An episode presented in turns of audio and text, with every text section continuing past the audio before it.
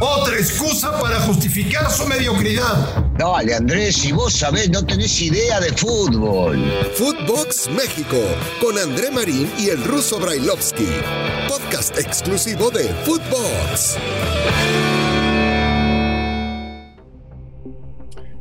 Amigos de Footbox México, un placer saludarles hoy que es jueves 25 de noviembre. Yo estoy preocupado por lo que pasó ayer y tengo muchas ganas que hoy en Puebla y en Torreón cambien las cosas. De verdad se los digo, es una emergencia para el fútbol mexicano. Señor Brailovsky, me da mucho gusto saludarle. ¿Cómo le va? Bien, Andrés, ¿cómo andas? Todo, todo tranquilo, todo en orden, por lo menos en la casa, con la familia, que es lo importante. Te voy a dar un dato Dame. que, que te va a dejar helado.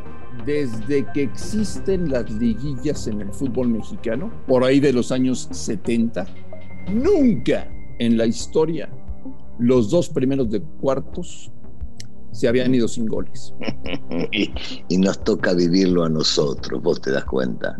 Y estábamos esperanzados porque justo teníamos al 1 y al 2 jugando contra eh, el equipo o el plantel más vasto que debe haber en Latinoamérica, con el mejor técnico, o por lo menos está en el top 3 de los mejores técnicos de Latinoamérica, Javier Aguirre, y por el otro lado este, a un Pumas que venía con hambre, con ganas después de lo que cierre que tuvo en el torneo y cómo ganó el repechaje.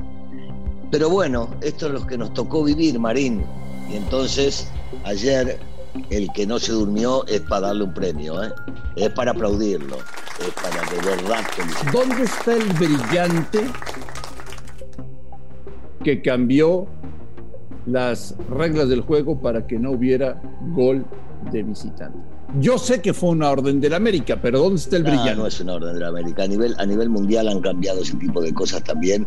Y, y lo que te puedo decir es que en realidad esto termina perjudicando el espectáculo, pero no es que varíe demasiado, porque antes se veía al revés eh, con el gol de visitante, ¿no? Y la propuesta posiblemente era distinta porque cualquier visitante iba a buscar un gol para luego saber que si tenía algún error en la casa podía llegar a salvarlo.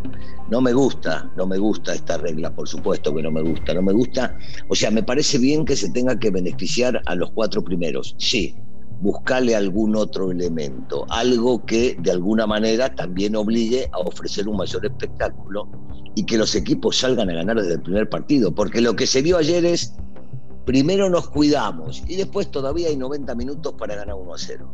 A ver, la verdad, lo de ayer del América en CEU fue vergonzoso y lamentable.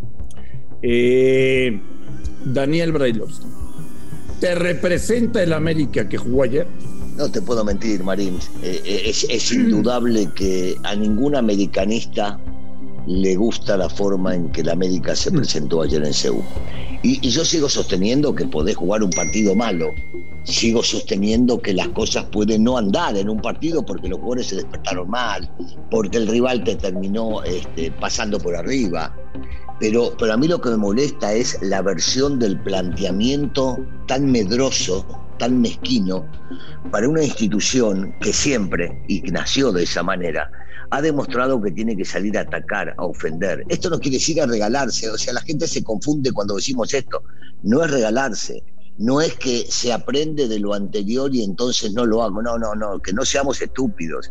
La realidad es lo que nos están vendiendo, o por lo menos lo que vimos el día de ayer, es una América que salió a defender y que no le importaba otra cosa. Porque si no, lo he dicho ayer en la última palabra, eh, Fidalgo no estaría más preocupado por marcar a Lida de lo que debería estar Lida con Fidalgo. O Laines, que es extremo, de seguirlo a Mozo y prácticamente no tener un desborde. O Layun cuidando su posición de ese lado y a ver qué pasaba en el mano a mano con Velarde. No, lo que la América necesita y con esos mismos futbolistas, si yo no te los cambio, es atacar, es ofender, es presionar. Y lo de ayer fue realmente lamentable. ¿De qué le sirve a la América y al fútbol mexicano la llegada de estas exóticas ideas europeas de fútbol de, de Santiago Solari? Que no me vengan con historia, ruso.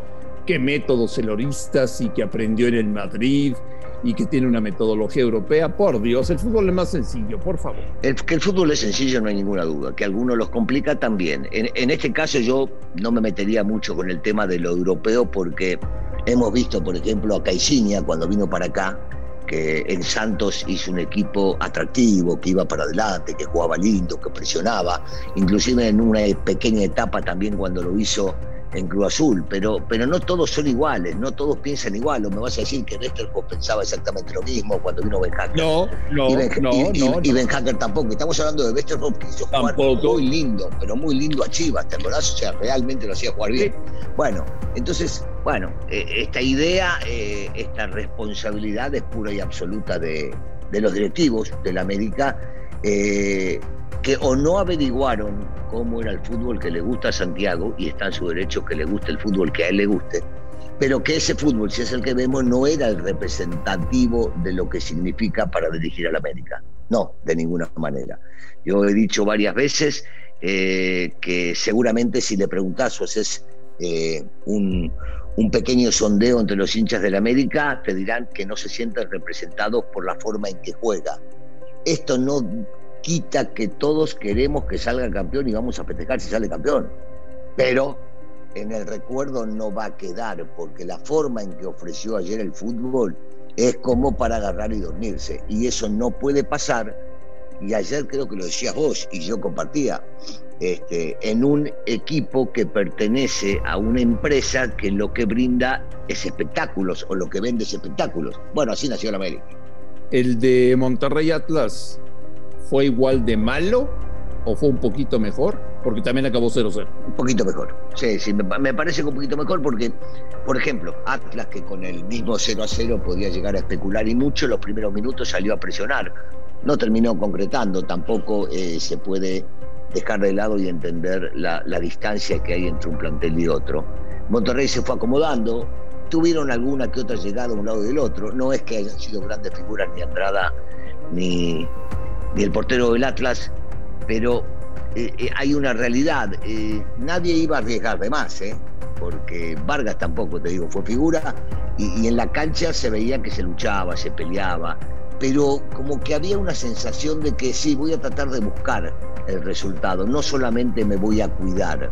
Y en este caso los dos intentaron con poquito pero tratar de ganar el partido.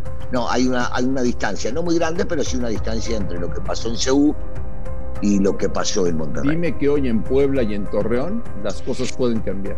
Es lo que quiero, es lo que espero. No, te digo una cosa, sí, van a cambiar. Es imposible, imposible que haya un nivel tan bajo como el que vimos el día de ayer. Imposible. No, no se puede. Y eso que son equipos diferentes, este, entendiendo lo que le gusta al Arcamón y lo que le gusta a Holland, eh, por supuesto que no vamos a ver un desastre como el que vimos el día de ayer en, en Seúl. Y por el otro lado, lo que deben ofrecer tanto Santos como Tigres sería una versión ofensiva, sin regalar nada, pero ofensiva de ambos. La gente ruso dice, bueno, si está muy mal la liga, veré los partidos de selección. Tómala. Si están muy mal los partidos de selección, bueno, veré la liguilla. Tómala. ¿Y ahora qué les decimos, eh? No lo sé, tú dime. Bueno, que esperemos a la temporada que viene para ver el repechaje. El repechaje fue muy, muy bueno, bueno, fue muy bueno, muy bueno. Part partidos únicos, se iban para adelante, se mataban todos, sabían que era este, matar o morir y estar en la fiesta grande o quedar afuera y ser un fracaso total. Entonces, eh, no, no, yo, espero, yo espero que levante el nivel hoy, hablando seriamente, que hoy vaya a levantar y que ya en semifinales se pueda llegar a ver otra cara. No creo que vaya a ser muy distinto el ofrecer de los equipos más allá de lo que vimos en el torneo. Y hablo de eh, la forma o el sistema de juego. No van Pero a es que entonces, Russo, en la junta del 6 de diciembre de los dueños, tienen que llegar a decir, a ver, señores, algo estamos haciendo mal, algo estamos haciendo mal. Sí. ¿Serán capaces o no? Te contesto. Me causa gracia, Marín, dejate de embromar, Marín. Cuánto hace que vivimos dentro de este fútbol. ¿Quién va a decir nos equivocamos o estamos haciendo mal cuando ganamos mucha lana? No les importa, no va por ahí, Marín, no va por ahí, no. No creo que haya nadie. Van a venir con ideas innovadoras, con cosas espectaculares. Te van a decir cambiamos la liga por esto o aquello porque se viene el mundial y nos conviene o nos permite jugar de esta manera. Sí, van a inventar algo, pero no. Va a seguir siendo todo dentro de lo que. me, me cuentan que uno lleva la propuesta de para la próxima temporada, como fue el torneo con menos goles en la historia del fútbol mexicano. Y reitero, la primera vez que en la liguilla los dos primeros partidos se van en cero, eh, uno lleva la propuesta de amarrar al portero a un poste tratando de que haya más goles en los partidos del siguiente torneo en 2022. Qué buena que es esa. Pero, pero, ¿sabes que yo no lo amarraría con. Yo, yo le pondría una, viste, de esas elásticas que se pueda mover, pero que le Claro, claro, claro. Pero, pero qué maravilla, ¿no? Esa idea. ¿sí? ¿A quién se le habrá ocurrido esa idea? Un alto dirigente, me imagino, un dueño, alguien, alguien pesado. Puede ser. Sí, qué bueno. Y si decimos una cosa, ¿no, ¿no vendrá algún otro con una propuesta de jugar con tres balones? Está buena esa, ¿eh? Me gusta, me gusta. Y que cada uno de los balones tenga un punto diferente. Por ejemplo, el rojo significa un gol, el verde significa dos goles y el azul y el azul tres, no, bueno, Andrés, vamos a meternos en esta de innovar, vamos a pedir sentarnos en esa junta que igual deben hablar cada boludez, que una más que digamos nosotros está bien. Sí, otro, otro lleva una propuesta eh, para obligar a los futbolistas a meter gol, que el que falla penalti lo cuelgan del travesaño. Buenísima, pero pará, lo cuelgan eh, de- de- con los pies atados al travesaño y la cabeza para abajo o cómo? No, del cuello. Del cuello, no. Sí, claro. No, no, ya eso es muy, muy agresivo, muy agresivo, ¿no? No, no, me parece que no lo estás metiendo en la horca, no, déjalo vivir un poquito. Pero el que falló un penal podés agarrar y suspenderlo siete jornadas. por Puede ejemplo. ser. Puede Sí, ser. puede ser, siete ser. jornadas. O que juegue para el equipo que erró lo- a, a quien falló el penal. Que Exactamente. cambie de equipo. Sí, sí, Exacto. sí.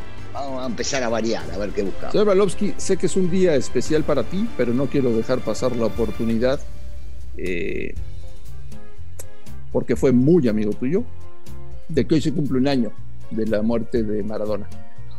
Un año después, ¿qué Mirá, decís? se, se me hace, se me hace difícil este eh, hilvanar a veces, ¿no? Cuando hablo, cuando hablo de Dieguito. Yo, yo, para mí sigue, para mí sigue estando, para mí no murió. Este, eh, yo sigo recordando los buenos momentos que, que lo vi en la cancha, las glorias que le trajo al fútbol argentino, eh, lo loco que estaba por jugar y vestir esa selección y se mataba, eh, las infiltraciones que se metía y, afuera de la cancha la, la, amistad incondicional de un tipo que si vos eras fiel con él y no tenías que decirle todo que sí, él en- era un tipo muy, muy- muy derecho y que te hacía sentir que estaba contigo a morir.